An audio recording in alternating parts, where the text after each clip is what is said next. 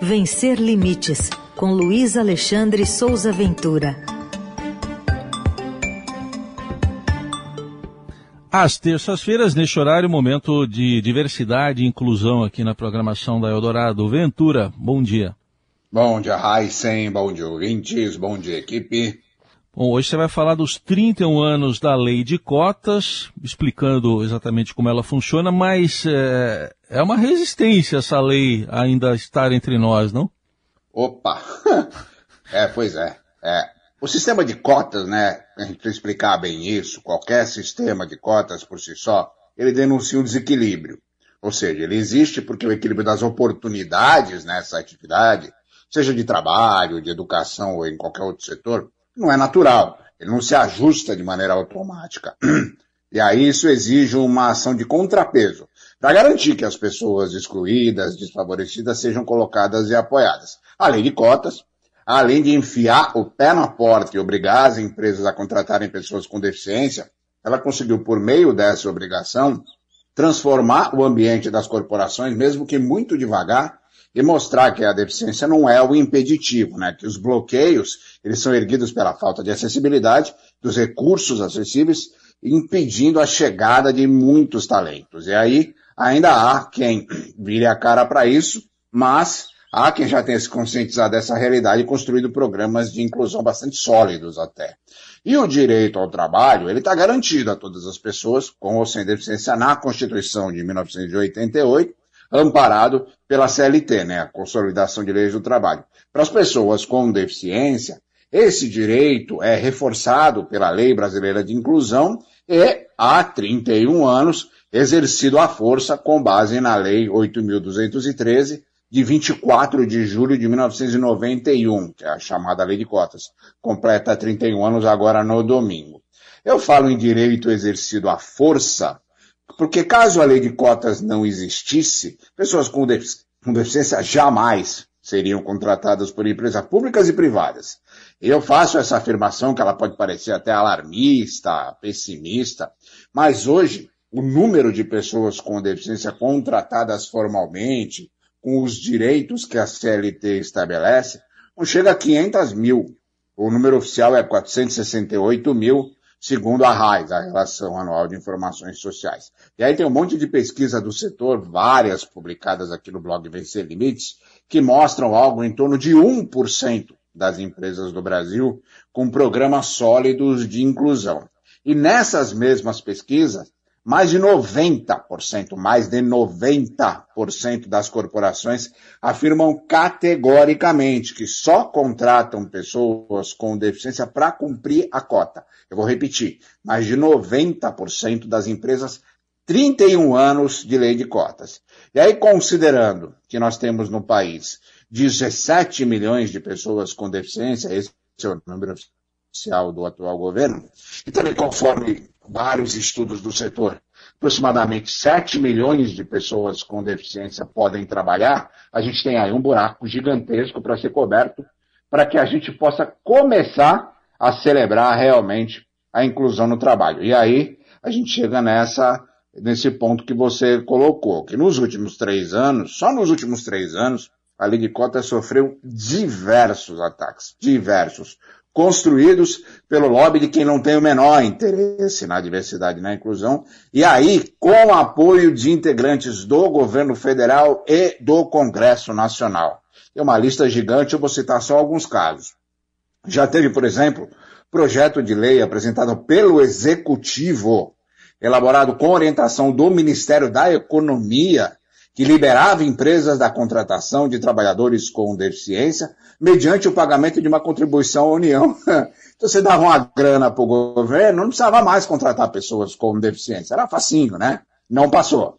Já teve medida provisória do presidente Bolsonaro para misturar nas cotas de pessoas com deficiência jovens sobre a proteção do Estado.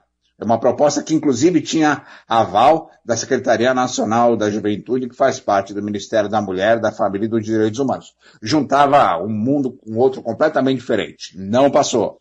Já teve proposta de senador, que permitia a contratação dos pais de crianças e adolescentes com deficiência ou de qualquer responsável legal se não houvesse naquele município pessoas com deficiência habilitadas para a vaga oferecida. O que mais se argumenta no mundo corporativo é que as pessoas com deficiência não são capacitadas. Agora você imagina se você der a oportunidade da empresa dizer, ó, não tem ninguém capacitado, vou contratar a pessoa. Acabou, né? Não tem mais vaga. Também não passou. E teve PL de deputado que permitiria às empresas demitir um empregado com deficiência sem incluir um substituto também com deficiência na mesma vaga e ainda estabelecia um prazo de 90 dias para essa substituição. Essa questão é, foi colocada porque a lei de cotas determina que o funcionário com deficiência só pode ser demitido quando outro profissional com deficiência já tiver sido contratado para a mesma função. Na prática, isso acaba não acontecendo, as empresas demitem e depois correm atrás de outro funcionário, fica um buraco lá, e o funcionário com deficiência muitas vezes não briga pelo seu direito e aí a coisa continua acontecendo. Já aconteceu inclusive comigo. A lei de cotas, na verdade, é a legislação que dispõe sobre os planos de benefícios da Previdência Social. Toda a parte que trata da inclusão das pessoas com deficiência no trabalho está no artigo 93 dessa lei.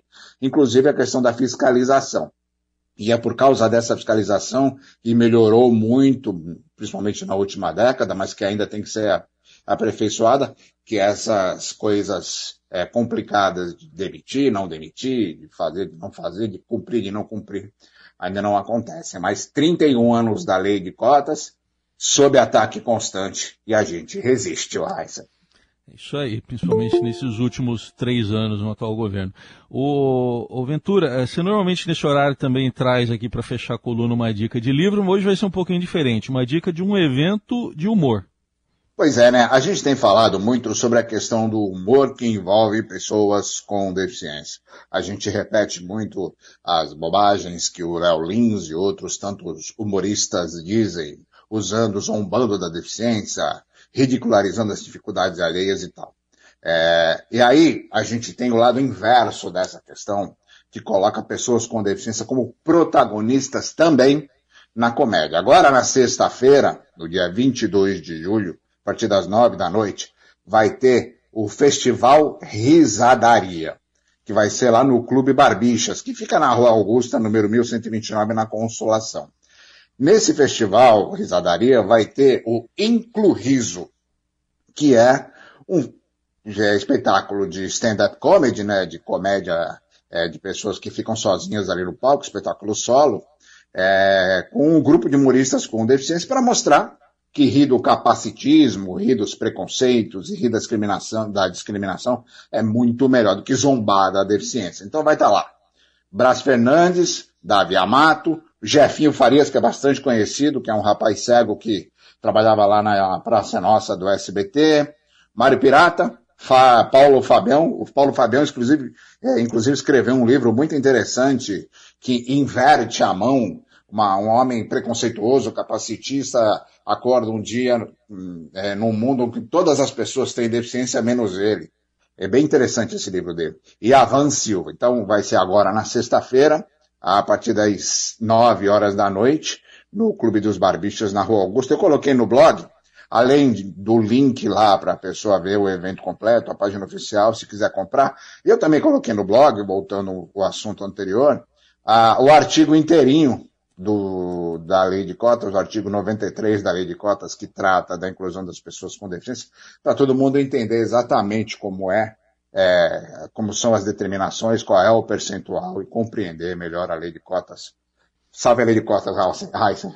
É isso aí. E aí um bom evento para a gente ver a diferença entre rir de e rir com, que, é muita diferença de rir de para rir com, né, Ventura? É. é. A palavra protagonismo é uma coisa muito importante no universo da pessoa com deficiência, e a pessoa com deficiência é protagonista da própria história sempre. Tá aí, Luiz Alexandre Souza Ventura, com a gente sempre às terças-feiras na coluna Vencer Limites, que você confere também lá no blog, no portal do Estadão e nas plataformas de áudio. Obrigado, até semana que vem. Um abraço para todo mundo.